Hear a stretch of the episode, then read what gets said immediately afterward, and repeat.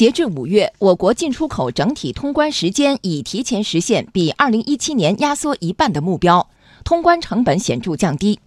为了推动更高水平对外开放，国务院常务会议决定进一步推进通关便利化，持续优化口岸营商环境。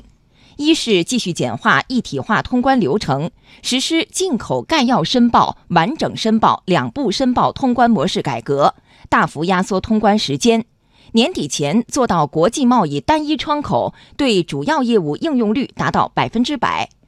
二是进一步简化进出口环节监管证件，